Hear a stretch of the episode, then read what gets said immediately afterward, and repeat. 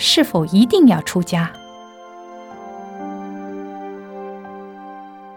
出家有几种意义，很多人身不出家，心也不出家；有的出家人身出家，心也出家，叫做身心都出家；有的人身出家，心不出家；有的人心出家，身不能出家。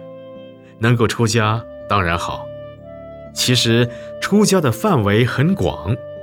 你虽然做不到身出家，但是能做到心出家，也叫出家。如果这么讲的话，就有人会反对说：“师傅，你说的那么简单，假如大家都出家了，这个世界不就没有半个人了？”所以，你能出家就出家。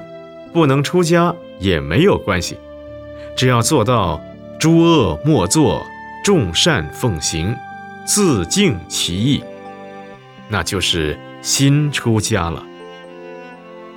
其实，出家就是要出五欲六尘之家，所以说学佛非出家，非不出家。